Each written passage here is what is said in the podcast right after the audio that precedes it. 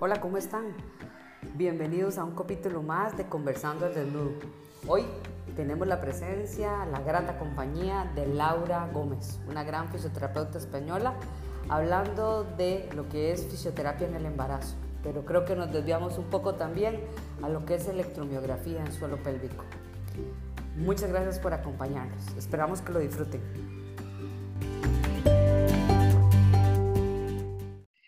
Que nos va a acompañar hoy acá con nosotros en un programa más de Conversando al Desnudo. Creo que nuestro tema principal iba a ser fisioterapia en el embarazo, pero siento que nos vamos a ir por otras áreas. Bienvenida, Laura. Muchas gracias por compartir conmigo hoy. Gracias. Buenos días, eh, buenos días a todos y buenas tardes a la gente que está aquí en España. Encantada de estar con vosotros. Bueno, pues cuéntame, ¿cómo te ha ido? ¿Cómo estás? ¿Cómo va todo? Bien, eh, en una época un poco complicada, pero yo creo que ha sido una época un poco complicada a nivel mundial ya, es decir, todos hemos pasado diferentes situaciones y, mm, bien, con, ganas de, nuevos proyectos, de nuevas, nuevas ideas, centrando nuevas cosas y, con muchas ganas de, de, retomar mi trabajo en consulta, que últimamente está un poco, un poco parado. Bueno, pues pues yo muy feliz de, tenerte. Sé que la situación ha sido súper compleja ya aquí en Costa Rica. Eh, estamos en una apertura transitoria, pero con preocupación porque hay muchos casos diarios. Pero bueno, aquí, aquí estamos tratando de salir adelante y, y la idea es poder conversar al desnudo. ¿Y por qué conversar al desnudo? Se llama porque la idea es entrevistar fisioterapeutas que vamos a trabajar con pacientes que van a tener que quitarse la ropa para poder examinarlos y poder abrirse en su totalidad a nosotros para que tengan un proceso de rehabilitación pues más integral. Eh, Eso es conversando al desnudo. Así que bienvenidísima y, y como siempre digo, para la población en general, eh, que íbamos a hablar un poquito de fisioterapia en el embarazo, cuéntanos un poquito la experiencia tuya con respecto a, a qué hacemos los fisioterapeutas del suelo pélvico en, en embarazo. Bueno, eh, yo personalmente a mí trabajar con embarazadas, me, con mujeres embarazadas y con, con las familias ¿no? que, que, depositan su confianza en mí en ese momento tan importante de, de la vida, me gratifica mucho porque, bueno, eh, normalmente suelen tener muchas dudas, muchos miedos, el concepto que tenemos del embarazo a veces no, nos ayuda en estas dudas, estos miedos, nuestro sistema de creencias, em, todo, lo que se, todo lo que se pone encima de la mesa en el momento en el que te quedas embarazada.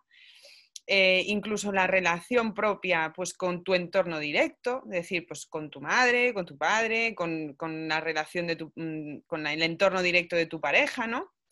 Entonces, bueno, es un momento de la vida, considero que muy bonito, pero muy delicado.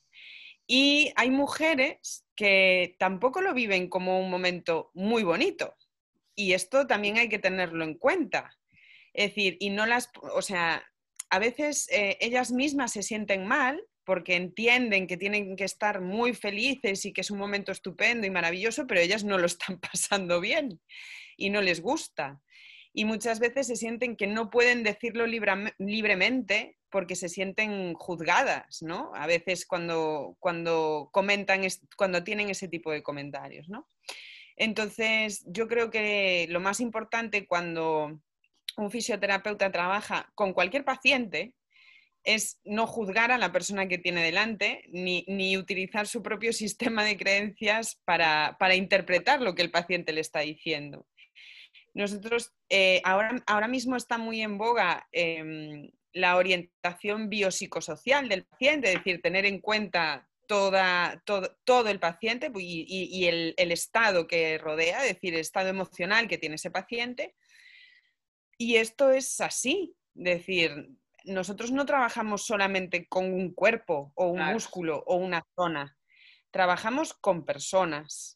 Y nosotros somos personas y hay días que tenemos días mejores, días peores. también tenemos que saber eh, no, no transmitir nuestros días peores a la persona que tenemos en camilla, porque, porque también eh, nuestra forma de hablarle, de explicarle las cosas o de transmitirle las cosas le puede generar más incertidumbre, más miedos, mm, más inseguridad.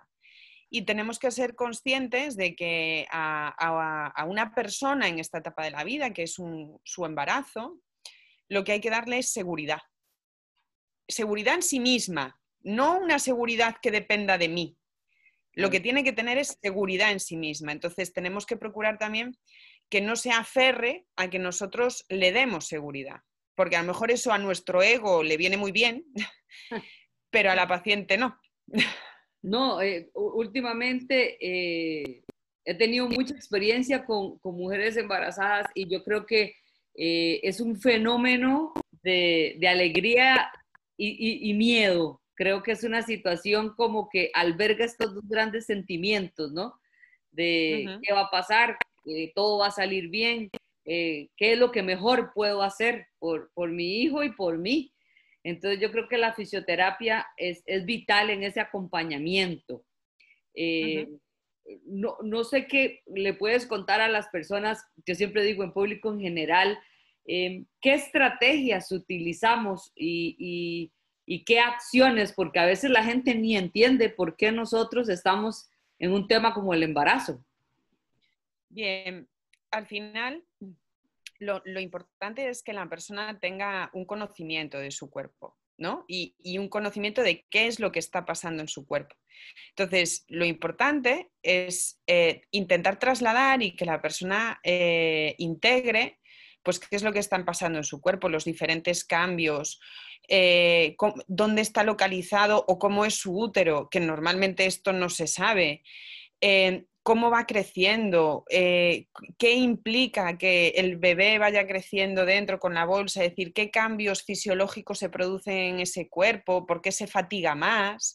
Y eso es pues porque el bebé, pues al final nosotros tenemos un aumento del volumen sanguíneo, un aumento del gasto energético, y eso hace que la mamá, pues esté, la, persona que está embarazada esté más, más fatigada o que tenga esa disminución de hierro inicialmente y que tiene que tener cuidado con su alimentación. Es decir, el dar información para que entienda que las cosas que hace por el bien de su bebé también es el bien de su cuerpo y, lo que le tiene que importar principalmente es el bien de su cuerpo. Entonces, pues les explicamos todas estas diferencias. Hay muchas veces que hay, eh, hay personas que no han visto jamás eh, su vulva con un espejo.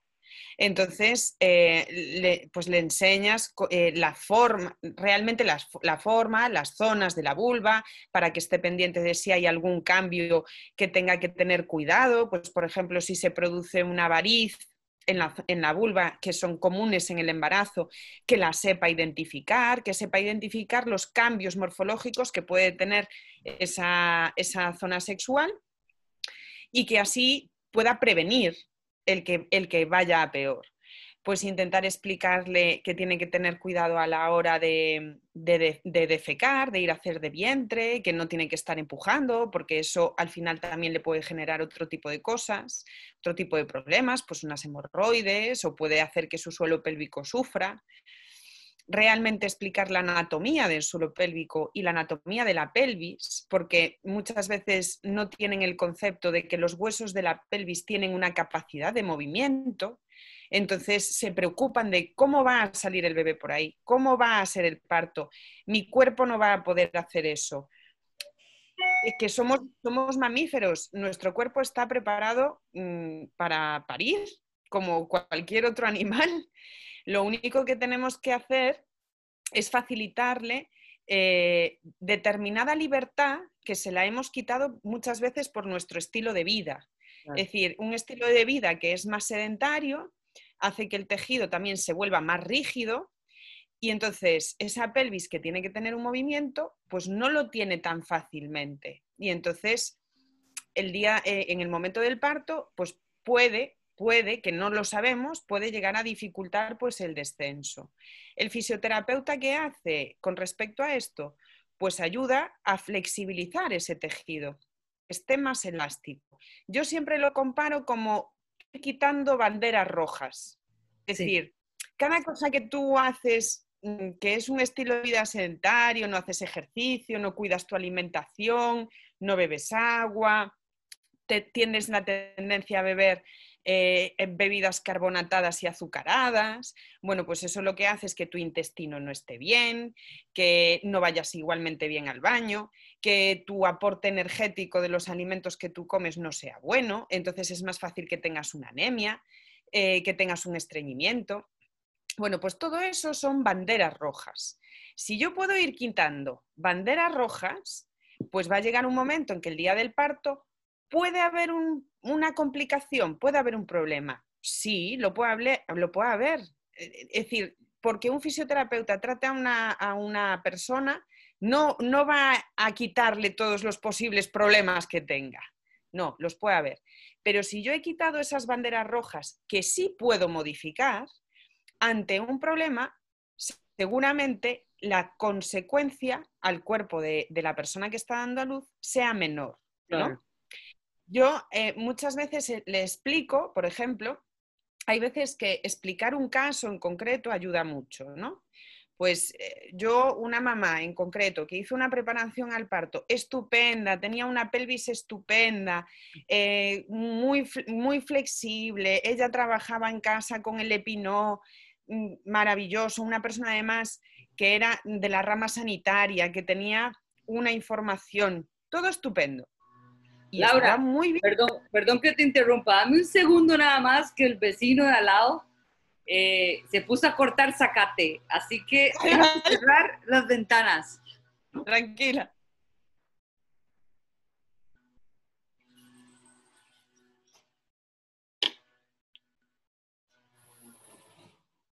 Ahora sí, ya, disculpa. Ya. ¿Y, ¿Y, qué pasó con el caso? Claro, pues esta chica, ¿qué pasó? Pues el día del parto, pues su bebé venía con una mano en la cara y el codo todo por delante. Pues, ¿qué pasó? ¿Tuvo un desgarro grande?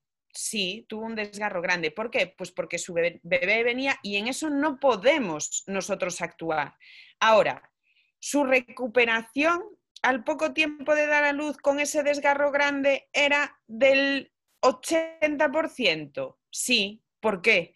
Porque hizo un trabajo previo muy bueno.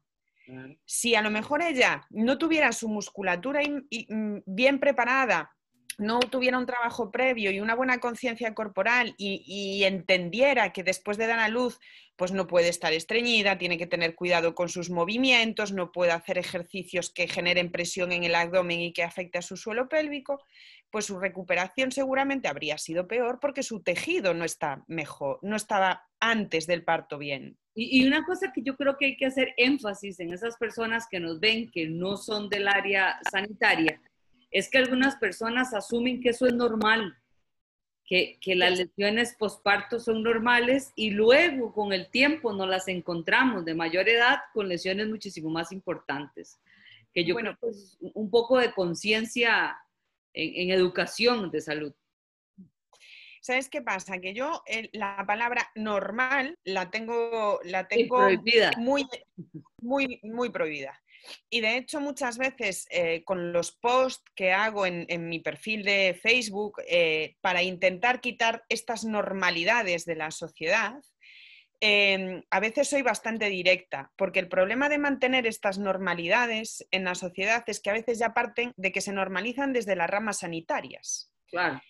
No de la población en general, que no tiene por qué saber y tener esa información, sino que desde las ramas sanitarias a veces se perpetúan.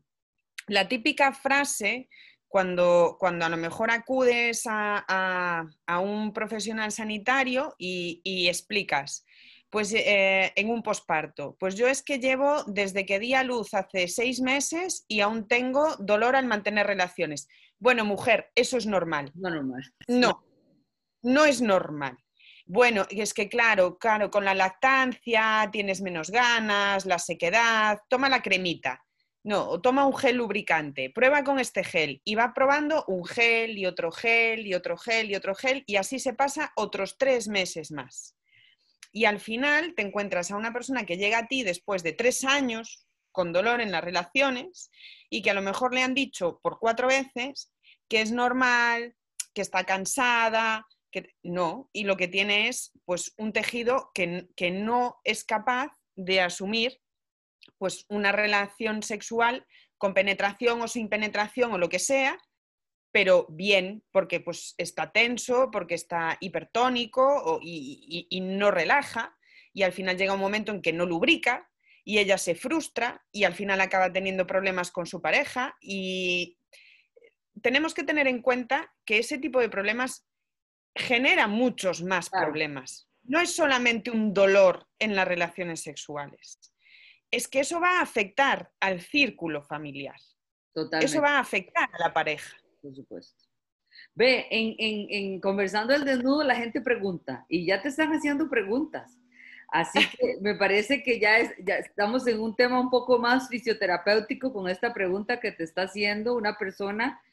Habla de HSC Fisioterapia. Dice, eh, Dice, es un placer con respecto a las terapias de piso pélvico en embarazada. ¿Se puede hacer un tacto vaginal y se debe trabajar la relajación muscular perineal con alguna recomendación? Me parece que es una persona que tal vez no es de, nuestra área específica del suelo pélvico, pero te hace esa pregunta. Si se puede realizar, eh, entendí que la pregunta es si se puede realizar masaje perineal en el embarazo. Tacto vaginal y masaje y relajación perineal. Ajá. Sí, se puede realizar masaje abdominal, ¿vale?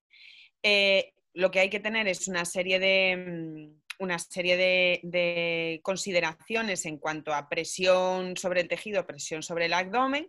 Normalmente yo trabajo toda la parte posterior, toda la zona de, de, la espalda, zona lumbar, para intentar ayudar a aliviar toda la tensión generada en eh, la inserción del transverso del abdomen, oblicuos, para que no tenga la tendencia esa persona a que abra una diástasis eh, patológica, es decir, dentro de que hay una diástasis fisiológica en el embarazo, que no vaya a más. Y después el masaje perineal, yo por ejemplo no soy partidaria de las, las, fotos que tenemos de referencia típicas de masaje perineal con los dos pulgares, haciendo mucho... Yo no soy muy partidaria de ese masaje, ¿por qué?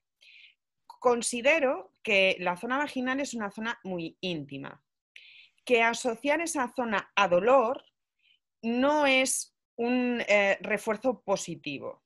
Si eh, tú quieres hacer que una persona se relaje normalmente y un músculo se relaje, tú tienes que tener la tendencia a activar su sistema parasimpático, no el simpático. Si yo le voy a generar dolor a la hora de realizar el masaje, esa mujer cada vez que se vaya a hacer el masaje en casa, si se lo hace ella o se lo hace su pareja, va a ser un suplicio.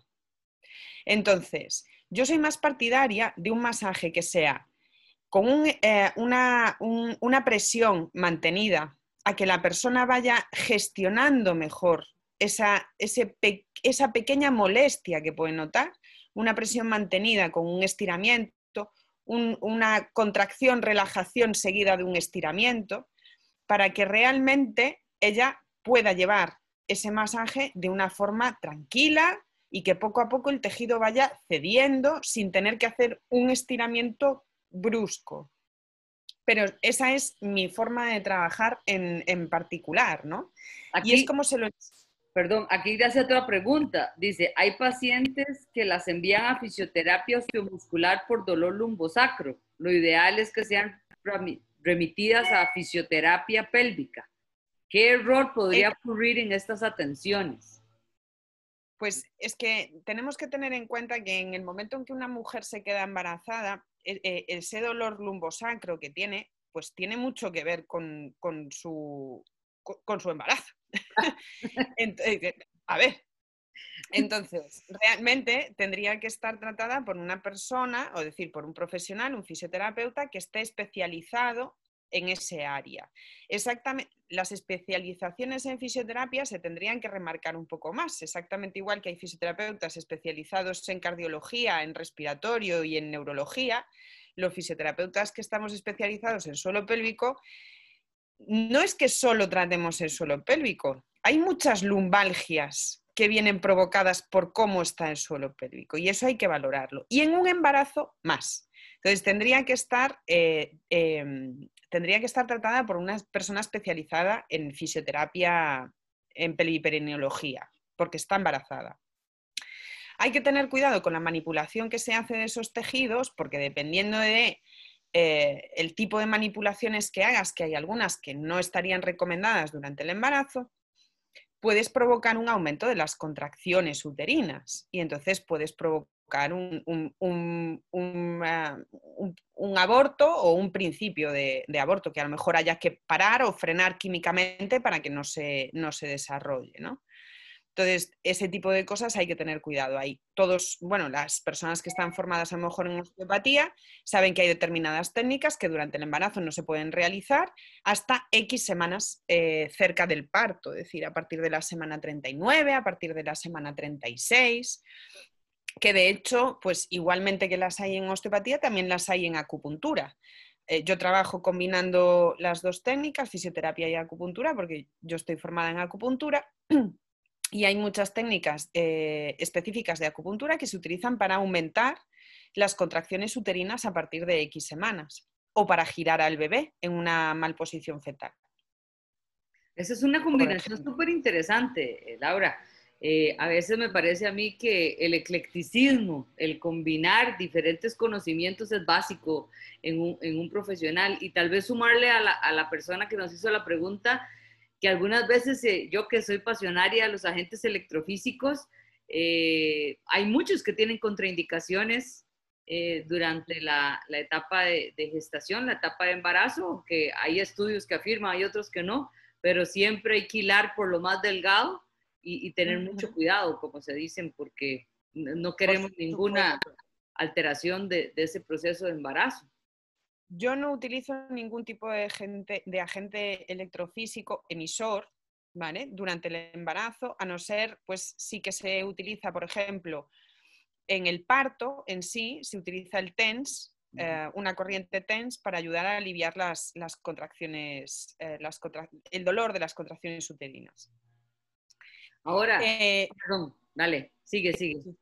No, no, no. Lo único a lo mejor que puedo usar en concreto eh, puede ser eh, la electromiografía para hacer un análisis de cómo está trabajando ese abdomen cuando está embarazada o un análisis del suelo pélvico y utilizarlo como biofeedback si quiero algún tipo de reeducación en concreto y que la paciente tenga un foco externo para hacer ese trabajo de reeducación muscular. Pero después... ahí es donde me quería que nos concentráramos un poquito en la utilización de esta electromiografía ¿verdad? Porque algunas veces se piensa que no se puede utilizar en, pacientes que están embarazadas, que me parece que, es completamente incorrecto, ¿verdad? Porque perfectamente se puede utilizar. Y, que nos cuentes, por ejemplo, cuáles son las, las antesalas o cuáles son las acciones que realizas en, la evaluación, porque me imagino que es una evaluación y un acompañamiento de la mujer embarazada con, con electromiografía. Sí, tú eh, lo, que hacemos es una valoración completa externa, es decir, eh, primero de la paciente observa su posición en bipedestación, tomas toda una serie de datos em, eh, de si pues, presenta a lo mejor puntos gatillos, si tiene dolor o si tiene molestias. Haces test activos de flexión lumbar, de extensión de cadera en decúbito lateral es decir, haces toda una serie de test de movilidad activos y después tú lo que haces es una valoración eh, electromiográfica tanto de su abdomen como de su suelo pélvico. En concreto, la sonda que yo utilizo para valorar suelo pélvico me divide el suelo pélvico en dos lados, lado derecho y lado izquierdo. Y entonces así tengo una referencia eh, independiente, ¿vale? Y después en el abdomen solemos valorar pues, eh, oblicuos internos y oblicuos externos porque es la musculatura, aparte de los rectos del abdomen, es la musculatura más, más, superficial. El transverso del abdomen no lo podemos valorar mediante electromiografía de superficie porque es un músculo profundo y se hace a través de ecografía. ¿vale? Entonces, con todos esos datos que tú valoras si su abdomen está trabajando de forma simétrica, no o qué, planteas el trabajo que vas a hacer manualmente, es decir, qué técnicas le vas a hacer, de las que puedes hacer mientras está embarazada.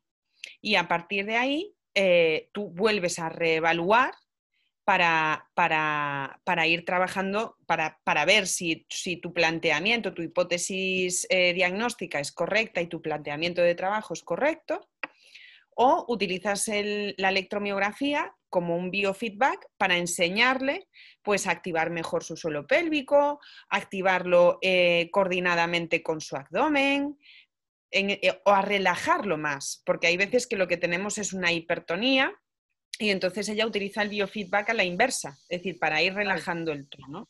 Biofeedback negativo que hablamos, ¿verdad? Eh, esta sonda que vos utilizas es la que es una sonda que es como de plástico que está dividida en dos. En dos, que tiene cuatro bolitas, dos a cada lado. Eh, aquí tengo, te le voy a enseñar porque yo dije, hey, yo tengo una, te la voy a enseñar aquí como, esta es. Esa es, la Perisite, sí. Esa, sí. Esa. Mm. Claro, Para poder determinar el lado derecho o el lado izquierdo, dependiendo. Claro, porque además así, si tú haces esa valoración previa al parto, cuando esa mujer viene en el posparto, tú tienes un valor de referencia real de lo que está, estaba haciendo su suelo pélvico antes del embarazo. Que yo también intento educar a la población en general en algo muy concreto. Y es que nos planteamos hacer muchas cosas cuando nos quedamos embarazadas. Pero realmente habría que plantearse hacer esto el año antes de quedarte embarazada. Es decir, es como una pretemporada del embarazo. Yo siempre les digo, usted, uno se prepara mucho para la boda y que las todo y las celebraciones, así igual debe ser el embarazo, prepararse para el embarazo. Y tendría que ser un año, es decir, no dos meses antes del embarazo empiezo a cuidarme, dejo de fumar, como, como bien, empiezo a hacer ejercicio. No, un año antes, debería, un año antes de que una mujer piense, oye, voy a intentar quedarme embarazada, debería de empezar a cuidarse. Realmente deberíamos de cuidarnos todos siempre, pero ya de no hacerlo, de no hacerlo, lo bueno sería que empezaras a hacerlo un año antes del embarazo. Entonces, si tuviéramos esa evaluación del suelo pélvico y de su cuerpo un año antes, cuando se queda embarazada y en el posparto, sería estupendo.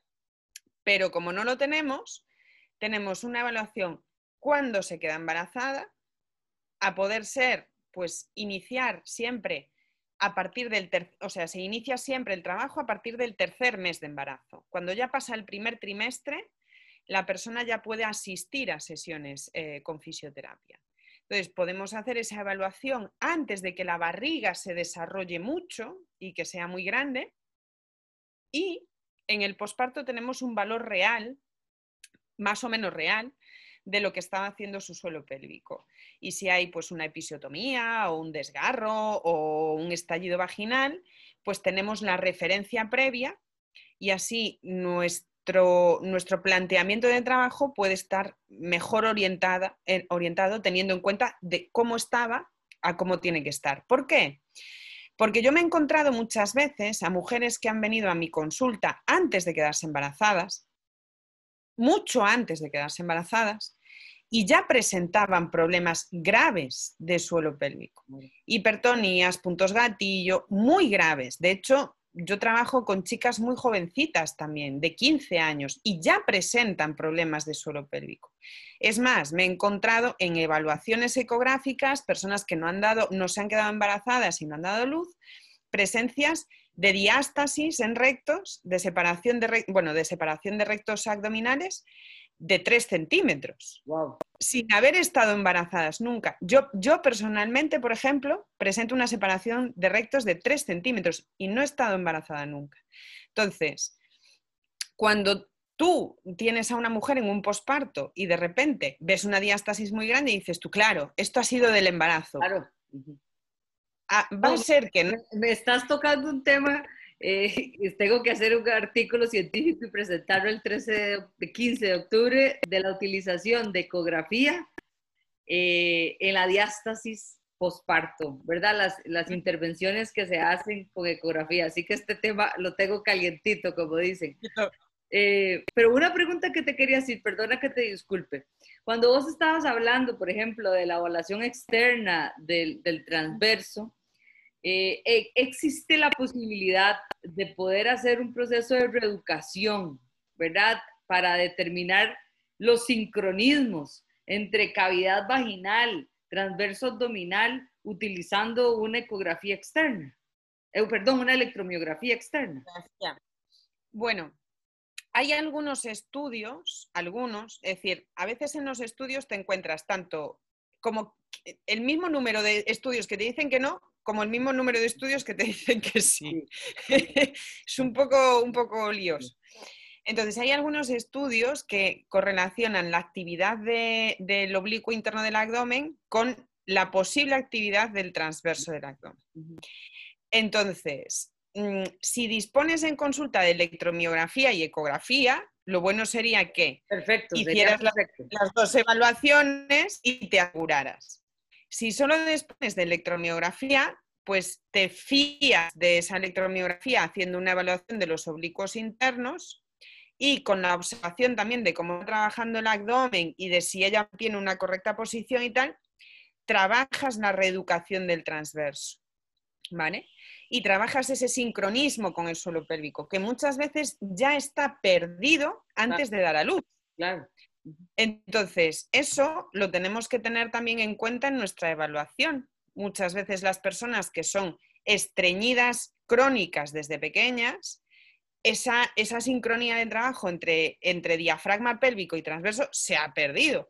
El reflejo de, bloqueo ante la tos se ha perdido. ¿Por qué? Porque es un suelo pélvico que está completamente caído, dilatado por los esfuerzos desde pequeña de ir haciendo presión y presión y presión cada vez que, que va al baño. ¿no? Entonces, todo eso tenemos que evaluarlo bien antes del parto, porque si no después nuestro razonamiento clínico es, esto ha sido tras el parto y la recuperación no va a ser igual. Tú, si tienes un suelo pélvico que está funcionando bien y un abdomen que está funcionando bien antes del parto, eh, hay, un, hay una lesión que es el parto. Porque aunque sea un parto estupendo, maravilloso y no tenga un estallido vaginal, hay lesión en el tejido y hay que recuperarlo. Aunque sea un parto maravillosísimo, hay que recuperarlo. Entonces, esa recuperación de un suelo pélvico que estaba bien antes va a ser mucho mejor que una persona que ya presenta problemas desde hace 15 años y la recuperación de ese tejido no va a ser igual, porque lo vemos en cualquier otra patología de fisioterapia. Lo que pasa es que no lo extrapolamos al suelo pélvico.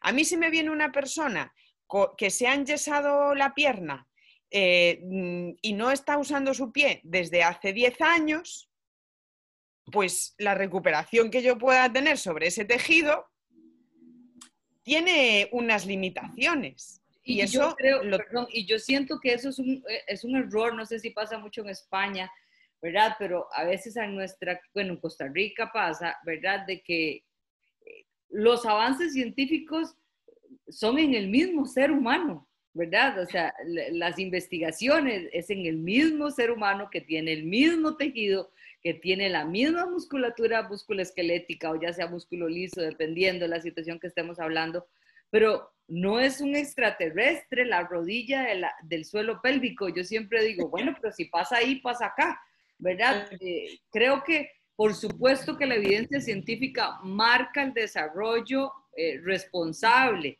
¿verdad? De, de, nuestro quehacer, pero la experiencia clínica yo también creo que es, un, es una situación que nos tiene que dejar caminar algunas veces con mayor libertad. Eh, a ver, yo, yo personalmente soy, eh, soy muy clínica. Es decir, aunque leo, investigo y, respaldo lo que, lo que hago a, través de los diferentes estudios científicos que, que van cayendo en mis manos y voy buscando, pero soy eminentemente clínica en mi práctica. Y esto realmente es así, es decir, lo que tú dices de que el suelo pélvico no es un extraterrestre con respecto al resto de musculatura es tal cual. Es decir, hay, hay momentos en los que parece que nos cuesta entender que hay cosas de estudios diferentes que no son de suelo pélvico, que son de otro tipo de musculatura, pero es que es musculatura estriada, como nos podemos encontrar en suelo pélvico, en su menor, en su menor medida o, digo, de, mm, sí que hay musculatura estriada, musculatura lisa, digo, me refiero a fibras de tipo 1, fibras de tipo 2, es decir, fibras lentas, fibras rápidas, ahí me equivoqué.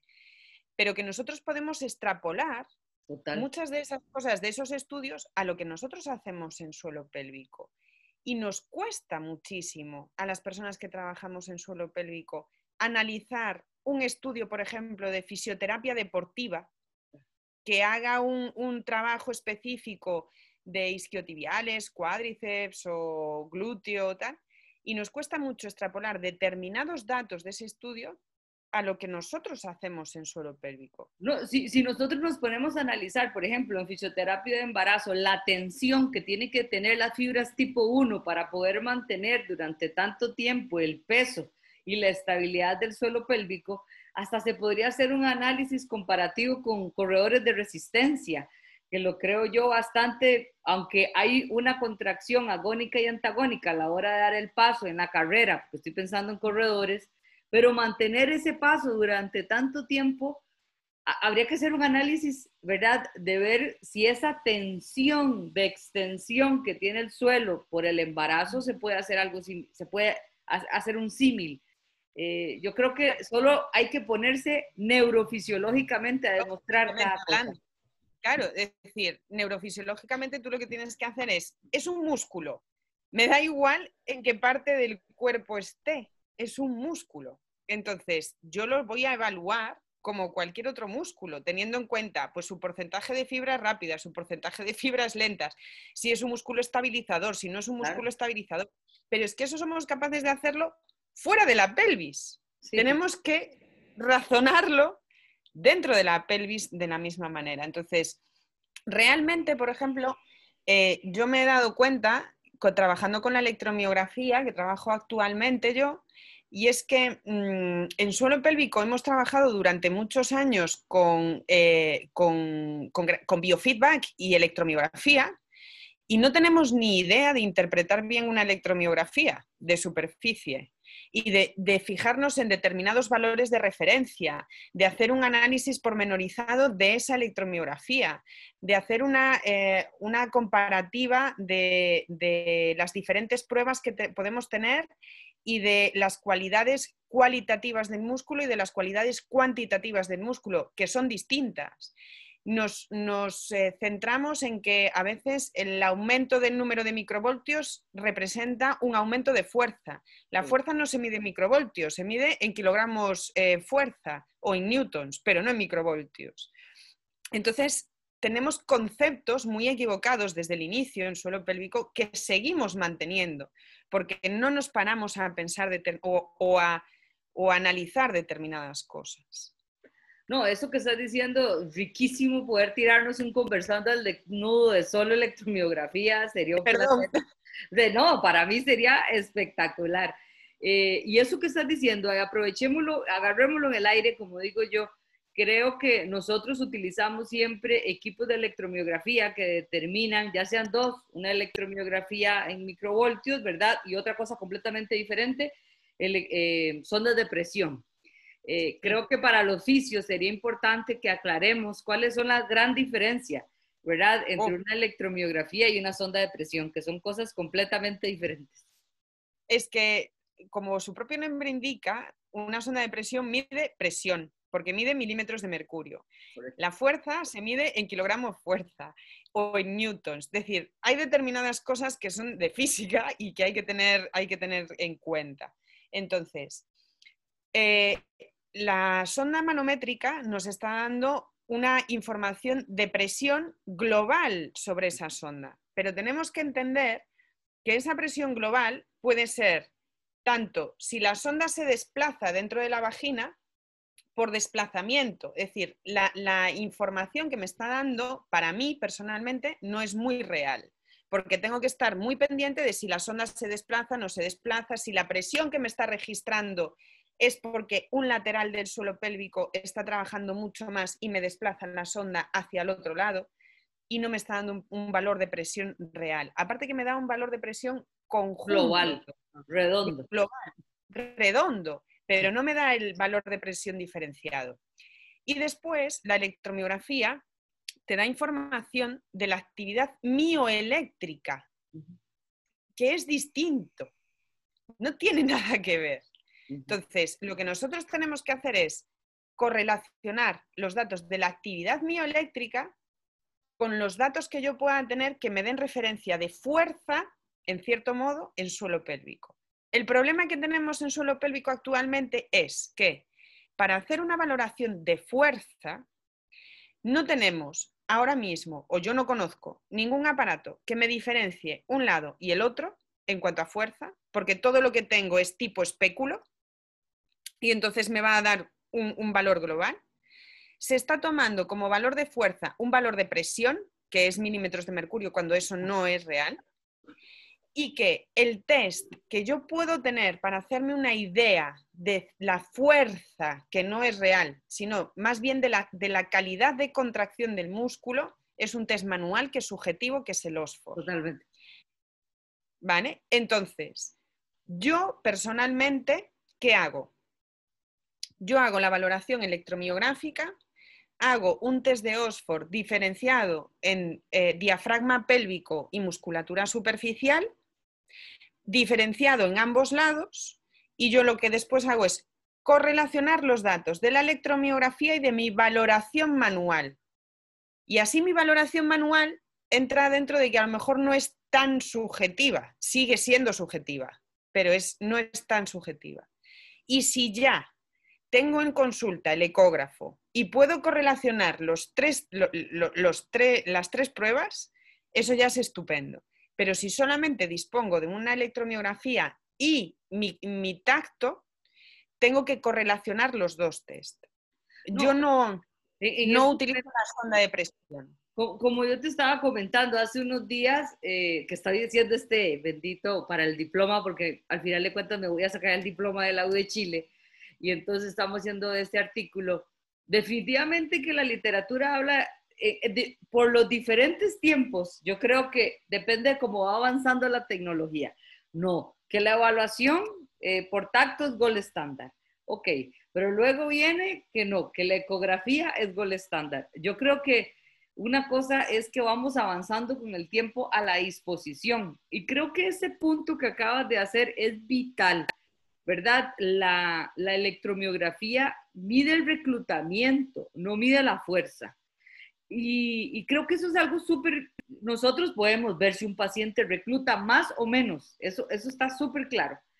Y, también les digo, y me ha pasado con otros, con muchas veces en la experiencia clínica, de que cuando evalúas a una paciente y haces un Oxford modificado o haces el perfecto, la evaluación que estés realizando, y sientes que la paciente no comprende o no contrae adecuadamente, luego pones la sonda electromiográfica y ves un mejor registro. ¿Verdad? Que uno dice, qué extraño, ¿por qué con el Oxford, con esta electromiografía, me pudo haber dado un mejor Oxford? Eh, sí. creo que eso es algo que pasa. No sé si te ha pasado a vos. Claro. Eh, esto es porque nosotros tenemos que tener en cuenta esa diferencia. Tú con la electromiografía eh, Mm, sí, mides el reclutamiento, pero el problema es que la presencia de puntos gatillo en la musculatura puede darte una actividad electromiográfica en microvoltios más alta, ¿vale? Cuando no se correlaciona con el OSFOR que tú haces. Entonces, tú de repente estás viendo en la electromiografía que ese suelo pélvico en microvoltios está más alto y tú dices, con esta actividad electromiográfica me tendría que haber dado un OSFOR mayor. Pues muchas veces el problema es ese, que el punto gatillo presente lo que hace es mantener una actividad electromiográfica constante porque la actina y la miosina no se acaban de relajar, ¿vale? Y produce una modificación en, la matriz extracelular, la presencia pues, de ese punto gatillo. Aumentando un hipertono, vos me estás hablando de que que era una hipertonía. Y entonces lo que tú ves es un OSFOR menor, porque el OSFOR te da, las la, te da información cualitativa, pero no cuantitativa. Lo que te da la cuantitativa es la electromiografía. Entonces tú, teniendo esos dos datos, pues ahí puedes decidir, oye, pues si pasa esto, a lo mejor lo que puedo hacer primero en este lado es hacer una neuromodulación o hacer un trabajo de presión inhibición para los puntos gatillo, ¿vale? O hacer un trabajo, por ejemplo, eh, que, se ve que ayuda a, mm, modular el, tono, pues un trabajo, por ejemplo, en el tronco de madera con el método 5P y ayuda a normalizar el tono porque ella está haciendo una activación de esa musculatura estabilizadora y le quita presión a su suelo pélvico. Entonces, Todas esas cosas, cuando tú utilizas los dos test y correlacionas y entiendes realmente lo que estás midiendo con cada uno de ellos, tu, planteamiento de trabajo es más correcto. Entonces, lo que haces es que tardas menos sesiones en ser eficaz y eficiente en tu trabajo. Y la paciente eso también lo agradece porque tiene que ir menos veces. No, totalmente. Y además, eso que estamos eliminando toda la historia clínica. ¿Verdad? Que estamos eliminando más allá de toda la información y nos estamos quedando en una evaluación bastante eh, especializada, diría yo. Elena Arias te manda grandes saludos desde Costa Rica, Ay. colega que quiero muchísimo y te manda saludos también. besos, Elena. Qué ganas de verte. Yo creo que tal vez aquí el punto que, que quisiera hacer hincapié es eh, de la importancia de conocer estas diferentes formas de evaluación, de estas herramientas que utilizamos frecuentemente y de que tenemos que hacer evidencia científica, ¿verdad? Acorde con a, cómo vamos desarrollándonos, creo yo, ¿verdad? Porque algunas veces nos volvemos dioses de una técnica y no tenemos cómo probarla. Así que me parece a mí que a veces es evidente que tenemos que probar en números y como vos lo dices, cualitativa y cuantitativamente nuestros aportes. Eh, eso me parece a mí eh, realmente súper importante. Eh, como te dije, creo que la charla de embarazo se nos fue para allá, pero a mí me gusta mucho y podría quedarme con vos toda la mañana hablando de electromiografía. Ahora, una cosa que tal vez te quisiera preguntar, no sé si, si, me imagino que tienes gran experiencia en la utilización de electromiografía dinámica eh, porque algunas veces la gente piensa que la electromiografía va a ser simplemente una posición supina, pero definitivamente no. Eh, ¿Cuál es la mejor experiencia para, hasta en este 5P, con el longboard, verdad, de poder utilizar al paciente eh, en estas expectativas de, de, una electromiografía más dinámica, más real? Bueno, tan real como, por ejemplo, uno de los casos más recientes que yo he tenido es una, chica, una corredora, que presentaba un tipo de incontinencia, no había sido madre nunca y presentaba un tipo de incontinencia eh, de esfuerzo y además la presentaba después de sus entrenamientos o durante sus entrenamientos. Entonces, esto limitaba su progresión en tiempos a la hora de entrenar porque se sentía incómoda. Entonces, hicimos todo un análisis de electromiográfico y yo a ella eh, le medí su trabajo abdominal porque al ser una, incontinencia de esfuerzo había un problema de gestión de presiones en, eh, el abdomen y le medí su, abdomen, su lumbar, sus glúteos isquiotibiales corriendo. Es decir, llevaba el electromiógrafo puesto e hicimos eh, tramos de carrera de sprint, de carrera continua, más lento, para, ver cómo activaba esa musculatura, esas fibras rápidas, esas fibras lentas y cómo reaccionaba su musculatura estabilizadora ante la carrera. Y nos dimos cuenta que en la carrera eh, continua y en sprint, es decir, a impulsos rápidos, trabajaba muy bien su musculatura cuando reclutaba fibras rápidas y cuando caminaba, mm. su abdomen no trabajaba bien. Cuando tenía que ser más estabilizador y no trabajaba en puntos de potencia, su abdomen se descoordinaba a la hora de trabajar. Entonces, su problema real no era el entrenamiento, sino cómo estaba trabajando el abdomen eh, en, su día a día, en el resto de horas. Entonces, realizando un trabajo de neuromodulación, teniendo en cuenta los resultados de electromiografía que tuvimos, eh, compaginando el trabajo que yo hacía a nivel de suelo pélvico y con cadenas musculares por el método GDS, con el trabajo que hacía su osteópata, fisioterapeuta osteópata, por otro lado, es decir, no solamente trabajaba yo, sino que íbamos trabajando una sesión su fisioterapeuta osteópata, otra sesión yo, eh, pues al final en, en mes y medio la teníamos asintomática y entrenando a un ritmo perfecto. Y esto, toda esta evaluación la hicimos corriendo, pero la puedes hacer corriendo en cinta.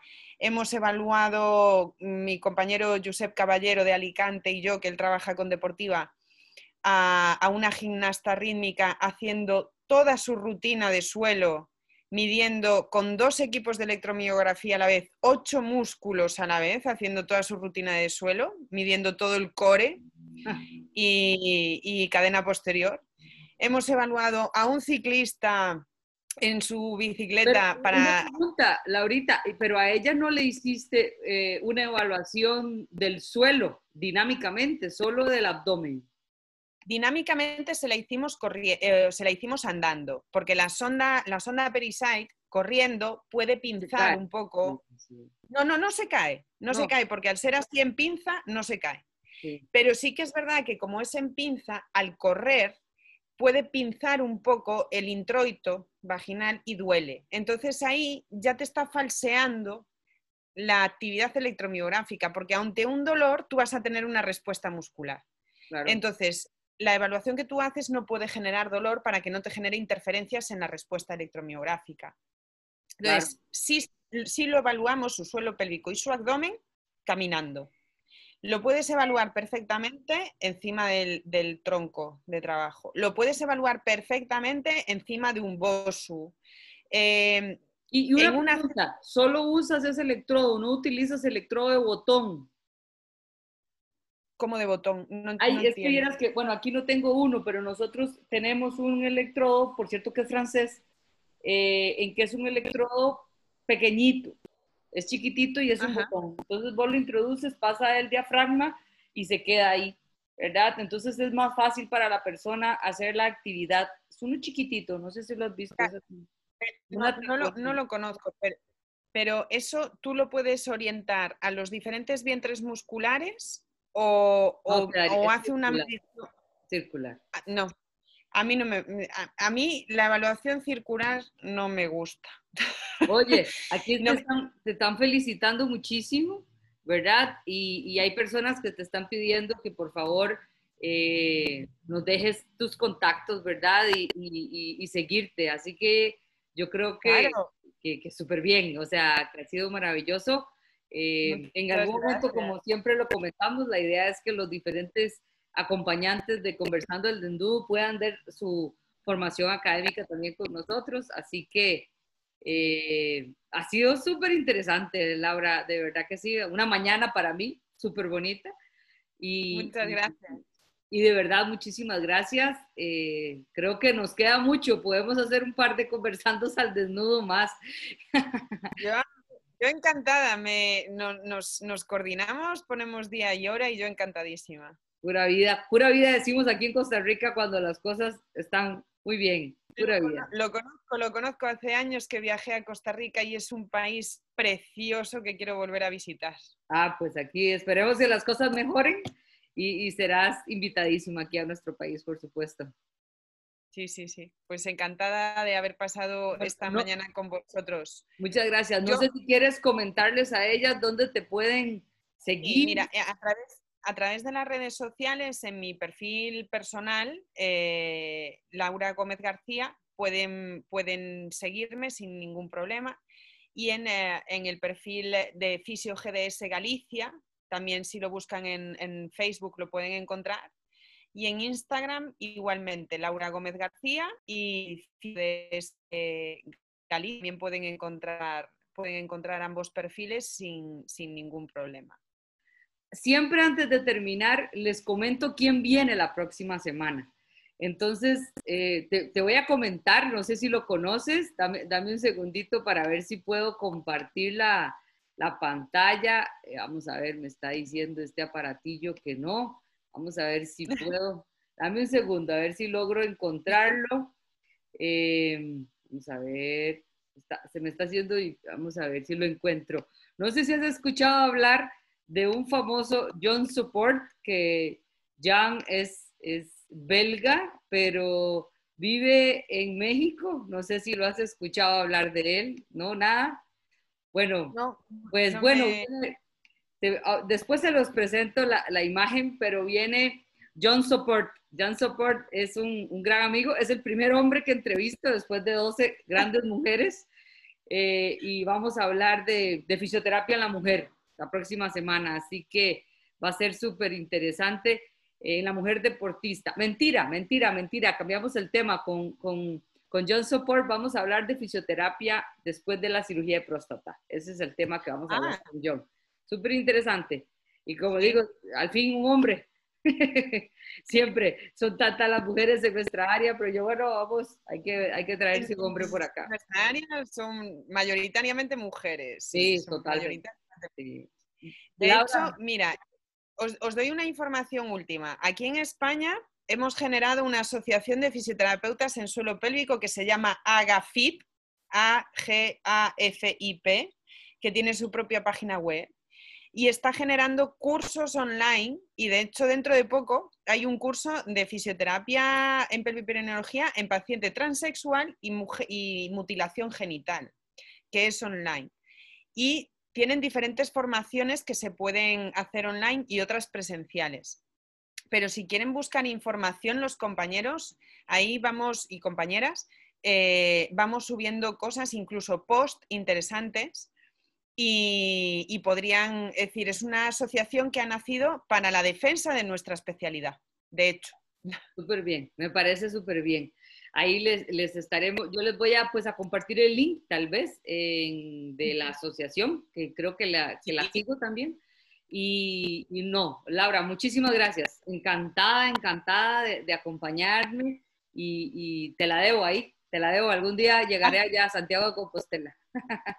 Ah, sí, vente. Vamos a dar un paseo por esta ciudad tan bonita. Muchas gracias, Laura. Muchas gracias.